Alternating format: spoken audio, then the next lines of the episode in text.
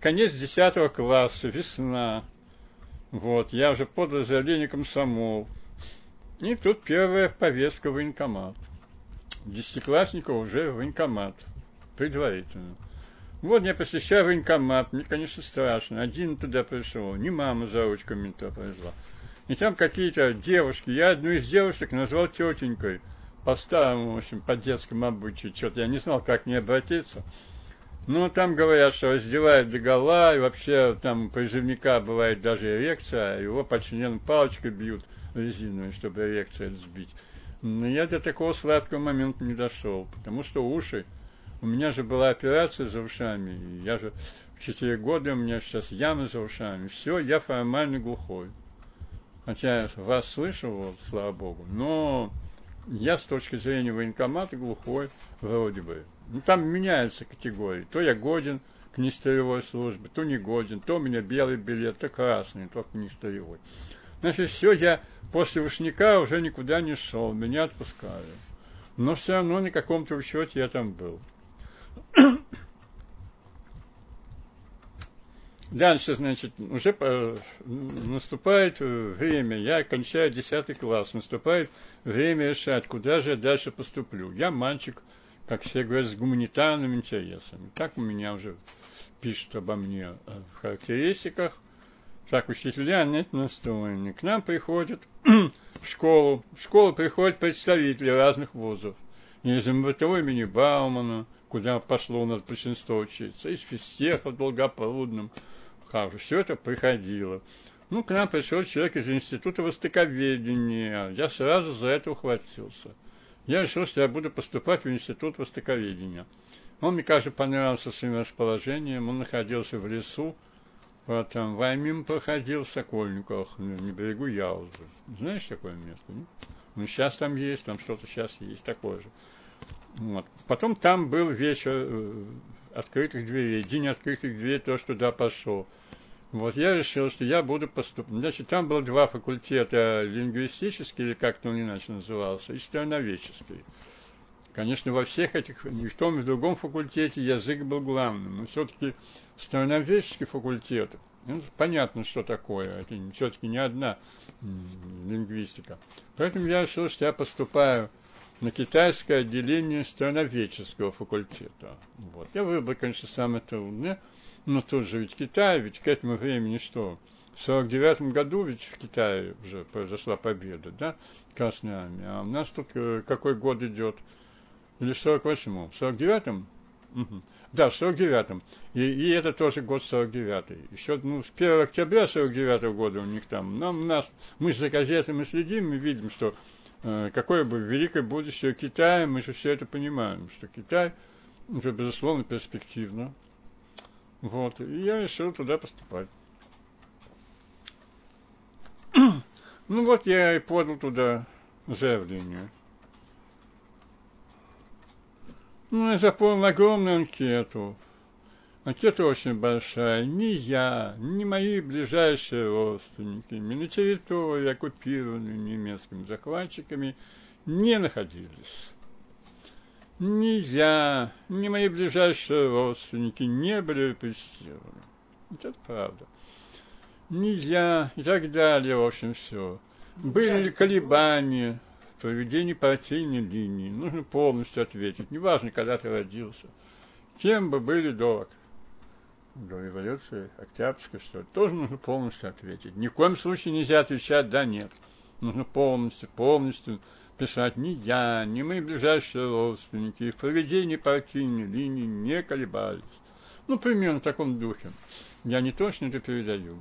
Все, заполните огромные анкеты, все, ждите результаты. Медицинскую комиссию прошел, ну, потом результат какой был. Вас не пропустила медицинская комиссия.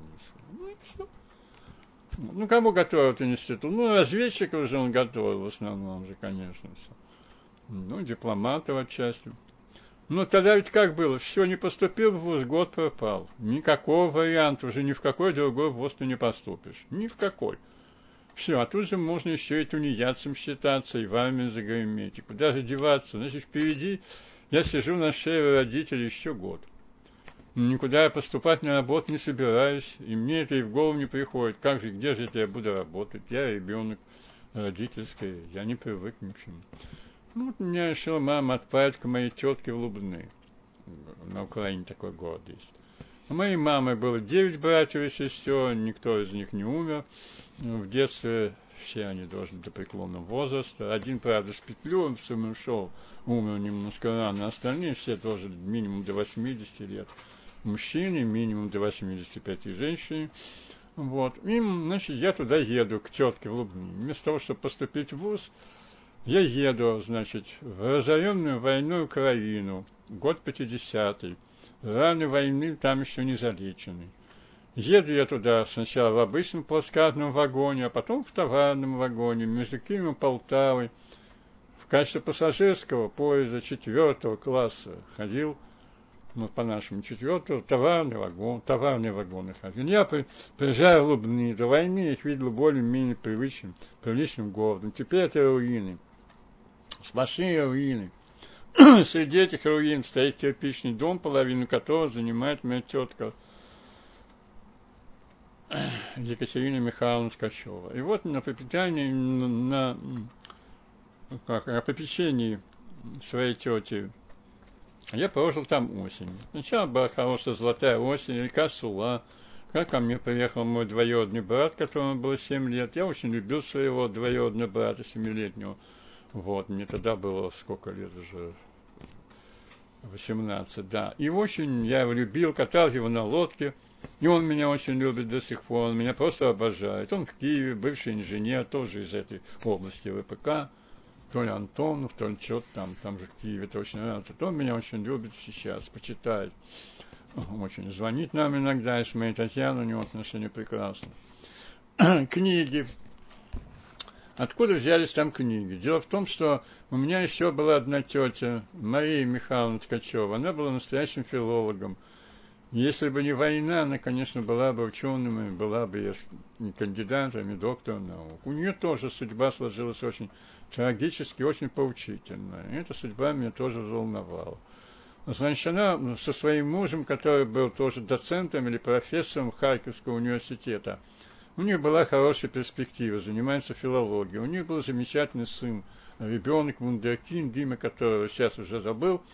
Год рождения у него был перед самой войной, может быть, 37-й, какой-то еще, да, по-видимому, 35-й.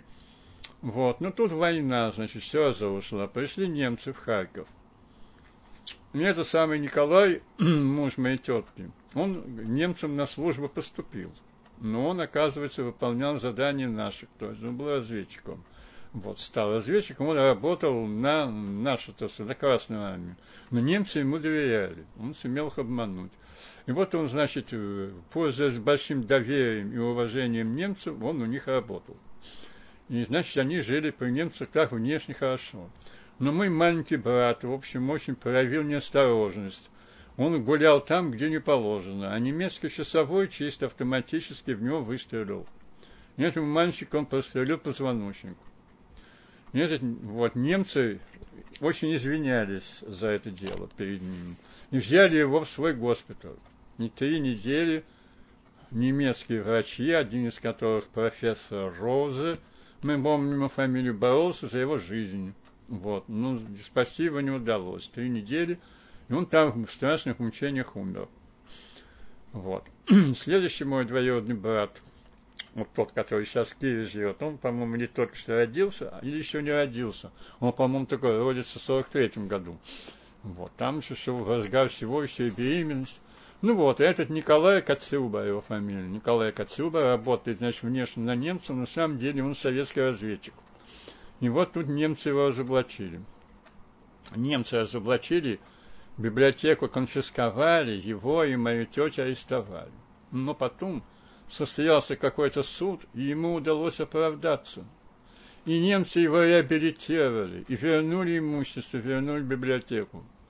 И он продолжал опять им служить, и опять продолжал работать на нашу Красную Армию. После чего немцы его разоблачили второй раз, уже окончательно. Его расстреляли. Мою тетю арестовали. тетя моя уже к тому времени, что ли, родила второго ребенка, его куда-то, ребенка этого спасли, где-то его спрятали. Вот. А ее, понимаешь, резиновыми этими какими-то там дубинками избивали полицаи, ее избивали. Какие-то пытки в тюрьме. Вот. Но это были, конечно, наши соотечественники, полицаи, потому что немцы грязную работу же выполняли с помощью наших соотечественников. Зачем им самим надо было там кого-то убивать или пороть, в общем, все. Ну, всегда же находились тут у нас. Вот, значит, и вот, конечно, с большой ненавистью к немцам, к гитлеровской оккупации, значит, осталась моя тетя Мария Михайловна Ткачева. И после всех этих мучений ее в установке, когда она потеряла уже своего сына второго, первого, первый сын погиб, второй пропал без вести, тот, который сейчас, Женя Кольцова, ее угнали в Германию на работу. Там она была у какой-то хозяйки. Жизнь в Германии не прошла для нее даром, она много там интересного увидела, вообще-то и положительного даже. Немецкий язык и все. Ну, дальше-то что? Когда она вернулась, прошла фильтрацию, ей уже не было пути, конечно, в науку. Нельзя было, понимаешь? Она стала всего лишь школьной учительницей русского и украинского языка литературы. И того и другого. В школе в городе Гребенка, по-украински Гребинка. Вот. А мальчик, когда вырос Женя, он был водителем тепловозов, потом электровозов, потом работал в ВПК. Сейчас он пенсионер. Вот так сложилась э, трагическая судьба этой семьи. Значит, ну, война по всем у нас прокатилась. Вы, а? начали, а? вы упомянули, что книжки, книжки это из ее библиотеки? Да, да, из ее библиотеки это были книжки. Вот, эм, значит, так вот там э, э, всякие филологи, всякие там словари, вот. Это было очень важно для меня. Я же все это тоже там читал. Времени-то у меня было свободно, навалом, сто процентов времени. Ну, в качестве физического упражнения я вымостил к нужнику, то есть к уборной, вымостил кирпичом дорогу. Вот, что можно было ходить. Потом я поэму писал Мердиада, в которой воспевалось, воспевались отхожие места и говно. Вот, потому что мы жили среди говна, и это, конечно, не могло, как в прямом, как в переносном смысле слова, не могло меня не волновать. Поэтому я такую поэму написал. Вот, э, стихотворный размер у него такой же, как у Илиады и Одиссея. Ныне у муза воспользуется заключение того, кто, покинув стены московской квартиры, удобствия многих лишившись, всюду там что-то побывал в каких-то там э, великой малой России. Ага, побывал, в общем, там, ну, а потом, у меня же все это есть, записано. Всюду о благоустройстве отхожих мест сокрушался. Теперь я еще, забегая немного назад, хочу сказать, э, сказать что в 1946 году, вот в разгар Нюрнбергского процесса, у нас тоже было такое приключение. К нам приехали родственники из Западной Украины. Вот, приехала бабушка Анна Антоновна Сташевская, просто так в Москву, повидать моего отца, она же его мать все-таки, и тетя Лёдя, Леонида Иосифовна Самусь.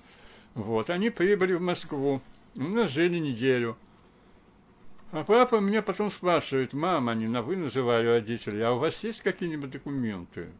Оказывается, что у них есть только документы, выданные оккупационными властями. Аусвайс называется. Ничего больше.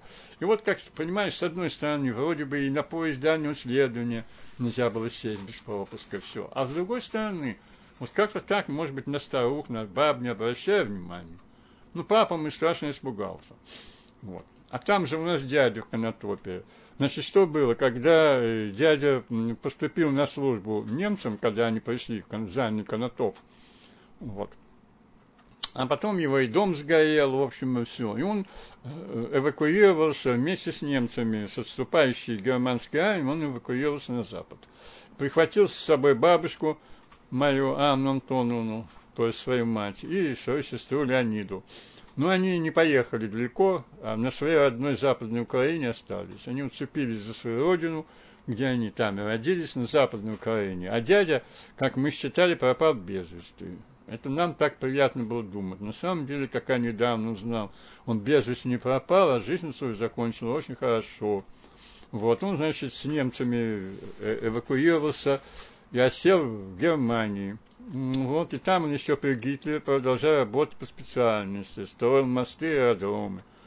Потом уже в одной из западных зон оккупации он до 1946 года эти же аэродромы и мосты восстанавливал.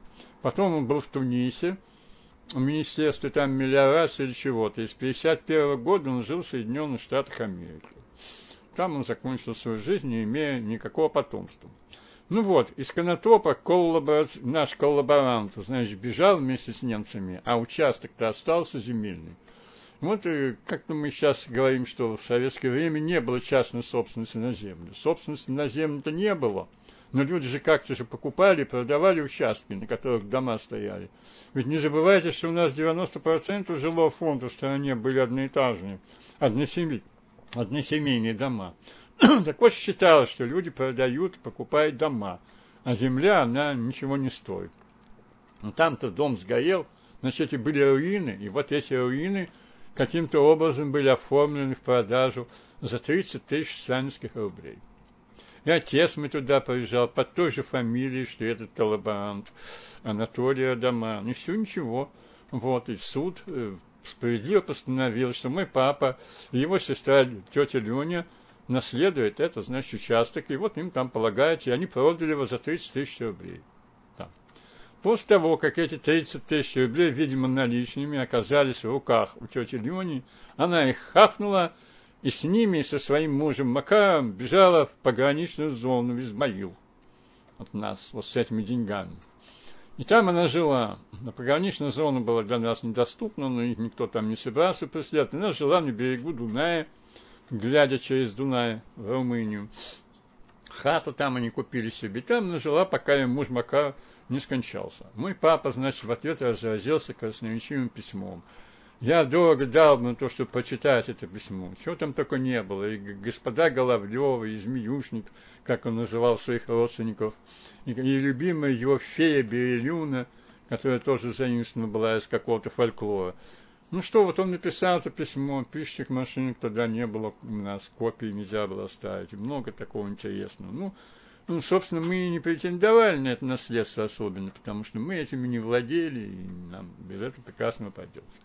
Вот. Через некоторое время в нашу квартиру внезапно вошел агент МГБ. Вот. Просто так в квартиру прямо к нам вошел, и моей матери сразу, где ваш муж Анатолий Адаман? Она говорит, мой муж не Анатолий Адаман, а Борис Адаман. А Анатолия Адамана мы с 1937 года не видели не знаем, где он. Ну, он все записал и ушел. И с тех пор наши родные органы ГБ нас не беспокоили. Скажите, пожалуйста, вот э, все-таки вот после сталинское время, ну там, э, послевоенное, прошу прощения, время, э, э ведь там же вот был и 46-й год, и потом начались вот этот э, космополитизм. Да. Вот в школе-то у вас как все это было? Ну вот я же вам сказал, вот один только Игорь Ильичева Касавин задал нам такой вопрос. А что касается слова космополит, оно очень быстро перешло в анекдот. Появился ребус – вот. Ну, в школе это никого не касалось? Как ну, почему же там, а, лично это никого не касалось. Нет, лично? Нет, лично нет. Ну, евреи у нас были в классе, но их было мало, и они, собственно, что особо, ничего особенного такого не касалось. То есть не трогали их? Нет. Детей не трогали. Но это же не было такими прямыми репрессиями. Это потом, там, когда касалось врачей и все. А что касается истории врачей, так это же было после. Это не космополит, это было, когда мы были уже на втором курсе биофака. Это особая история. Поэтому мы сейчас к этому подойдем. А тогда, да, так, нет, тогда это все воспринималось только как дискуссия, вот в газетах, нам все это вот без конца поливали. Потом там все зочники Ахматова полоскали. Вот, я сейчас точно все не помню, но зачем мне это говорить, когда это все знают. Вот, так что, конечно, нас это поразило, что почему-то Зощенко получит. Мы же очень любили его. Ну вот, еще интересно, что выпускной вечер у нас был омрачен. У нас он не состоялся, потому что, по-моему, в этот день умер Георгий Демитов, и, естественно, никаких праздников в школе не было из-за этого. Так что не было у нас. У меня, как в моей жизни, как не было 1 сентября, так не было и выпускного вечера. А в этот день еще помню, числа 5 или 6 июня шел снег. У нас бывает раз в несколько лет в начале июня, как раз числа 5 или 6 снег идет. Бывает жуткое похолодание. Но сейчас же тает. И вот, значит, сейчас, уже я сейчас скоро заканчиваю, кончаем, кончается у нас уже 49-й год. Я нахожусь у тетки. Наступает зима. Тут, значит, у меня два события. Я изучил очень хорошо Новый Завет. Там среди книг был, он у меня сейчас за спиной, именно этот экземпляр. Но у меня много других.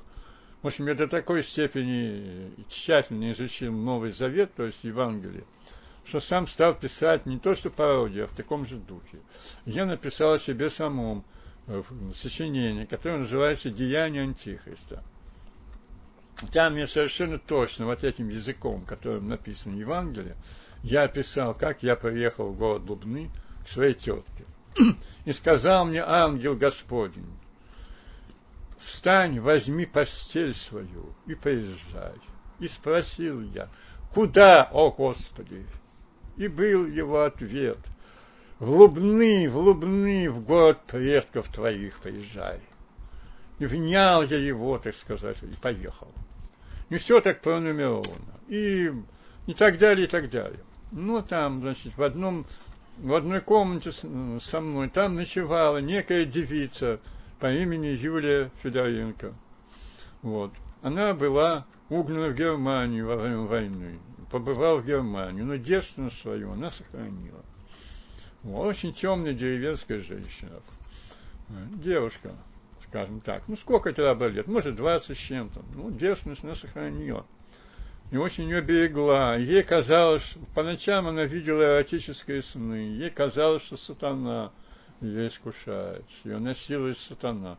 Она с нами этим делилась, конечно. Я это все сюда же приплел. И вот это Юра все же опубликовано. Есть такой альманах, называется Советский Союз. Я это опубликовал. У меня эта повесть вся полностью опубликована. Деяние Антихриста. Это первое. вот, значит, так вот проходила зима. И второе, я начал писать мемуары. Вот. И сейчас самое главное, то, что я вам сейчас рассказываю, ведь обычно как бывает, человек вот как, так косноязычно, невнятно, как я, рассказывает свою жизнь. А журналист там или кто-то это все записывает, потом это все литературно обрабатывает, иногда даже из этого книгу делает. Сейчас все обстоит ровно наоборот. Я в возрасте 18 лет уже все написал, то, что я вам сейчас рассказываю. И написал я это гораздо лучше, потому что я больше люблю письменный текст, чем устный. Я не очень уважаю устный текст, я не очень уважаю лекции, рассказы, беседы. Я этого не очень люблю, я вынужден иногда говорить. Я больше люблю писать. И я все это с приличным языком описал в нескольких тетрадях. Эти тетради у меня есть. Более того, он есть в интернете, потому что им интересовалась кафедра психологии детства Российского открытого университета. И некто Безрогов у меня их брал, их выставили в интернете. Я не успел их исправить. На мои детские эти мемуары, где я поливаю грязью своих родителей вообще, и все, и соседей по коммунальной квартире, все это есть в интернете, в современном интернете. Мне это никому не нужно, и слава Богу, никто посторонний туда не лезет. Вот я стал писать мемуары. Теперь я думаю, что их можно как бы привести в порядок под заглавием мемуары 18-летнего, потому что психологов и как педагогу интересует не само описание эпохи, а то, как именно юноша мог писать о своем детстве, вот, именно почти ребенок, как он сам свое детство описывает. Потому что мемуаров, дневников, написанных детьми, не так уже много, они все ценны для истории педагогики. И вот в этих мемуарах я критически относился к своим родителям. Я несправедливо обвинял их во всем. Я э, бичевал самого себя за то, что я-то оторвался от коллектива, за то, что я не умею жить, как все советские дети, за то, что и так далее, и так далее. В общем, что я зашел, дошел до самых крайностей в этом обвинении. И, наконец, в январе 50-го года я решил произвести э, над собой, как бы это сказать, ментальную революцию. Я решил принять окружающий мир.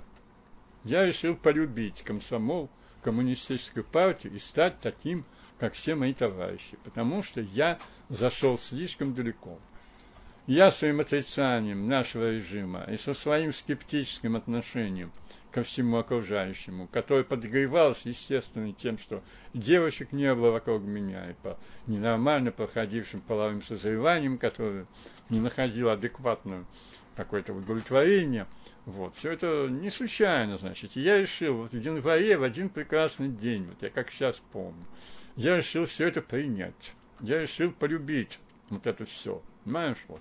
Я, забегая вперед, скажу, что я в течение примерно двух-трех лет был настоящим таким идейным э, советским юношей. Я любил коммунистическую партию, любил Сталина, но не очень глубоко. Не очень. Этого хватило ненадолго, потому что критический ум и все, все оставалось при. Вот. Видимо, я проделал тоже, сейчас многие интеллектуалы, которые впадают в православие – вот они остаются интеллектуалами, они остаются учеными, в то же время они впадают в эту бредятину. Вот. Они начинают, как вот один доктор исторических наук как-то сказал, но я же православный, я должен в это верить. Вот. То есть он нормальный вполне человек. И в то же время он говорит, я православный, я должен в это верить. Он стал православным, только что крестился. Ну, тоже, видимо, я над собой провел такое вот коммунистическое крещение. Я достаточно уже был подкован во всем. Я же был хорошим учеником и по Конституции все, и ну, все а понимал. Как, ну, вам это удалось? А? Как вам это удалось? Да никак, усилием воли. Потому что я решил, что я слишком далеко, в своей жизни очень далеко ушел. Вот и Брагин, и Ширик, все мои друзья, они же тогда были настоящими советскими мальчиками настоящими патриотами нашей Родины они были. Вот они во все это верили на сто процентов. А я-то выделялся тем, что я все критиковал, я все хаял, я над всем смеялся. Понимаешь, я все ошельмол, я все поливал грязью. Даже не только вот по, по таким причинам. Я был не только антисоветским элементом, я вообще был антиобщественным элементом антиобщественным. Понимаешь, я все поливал грязью, во всем сомневался. Я был крайним, крайним скептиком. То есть я и сейчас таким частично являюсь. Это вы в Лубнах решили? А? Это... Да, в Лубнах. Только вот произносите правильно. Лубны. Ни в коем случае не Лубны. Да, вот такой вот обстановке. Ну и э, как в чем это проявлялось, я стал ходить в кино. А до этого я 10 лет кино не был. Потому что ну, не, не, был, не хотел смотреть советский фильм кто стал ходить, все эти примитивные советские фильмы, там, про Нахимовцу, еще чего-то такое, вот, черно-белое. Ну, я стал вот таким пойманчиком на, на время. Ну, забегая вперед, скажу, что я, конечно, не был ни яростным сталинистом, ни фанатичным комсомольцем, но однажды я толкнул такое вещь комсомольском собрании, что все обалдели и так толком не поняли, я за или против чего-то именно, даже не помню чего. То есть меня мою вещь хвалили как те, так и другие. Вот. даже был такое дело у меня. И даже я своего друга Олейникова э, журил за отрыв от коллектива на комсомольском собрании. Вот, значит, вот э, я через это прошел. Ну, забегая вперед, я быстро кончилось со смертью Сталина. Это в институте? Уже в институте. Я же в институт уже поступил комсомольцем. Я как приехал или перед этим, или весной, я получил уже комсомольский билет.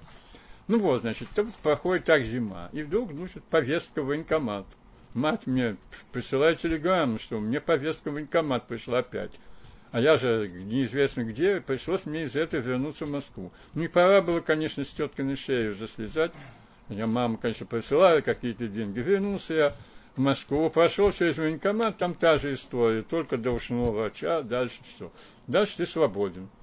Вот. И что же теперь? Уже второе лето, опять надо куда-то поступать. Ну, лето у меня прошло так. Я уже ходил один в походы по Московской области. Уже я систематически ее обходил. И вот мне запомнился очень 26 апреля 1950 года. Чем именно? В 50 году было исключительно холодное лето. И самый теплый день в 50 году был не в июне, и не в июле, и не в августе, а 26 апреля и было 26 градусов тепла. И в это время я ходил в воскресенье по Дмитровскому району, как сейчас помню. Такая жара, я иду в одной рубашке, а тут снег лежит во враге, все. Вот, вот так запомнил. Значит, к тому времени, когда я поступил на геофак, я уже в своей автобиографии и характеристике писал, что я во всех районах Подмосковья побывал административных. Ну, не во всех, но во многих. Ну вот, и тут я уже поступаю на географический факультет МГУ. Поступаю я туда с улицы – потому что я не был ни в кружке юных географов, во-первых, во-вторых, у меня не было никаких родственников там.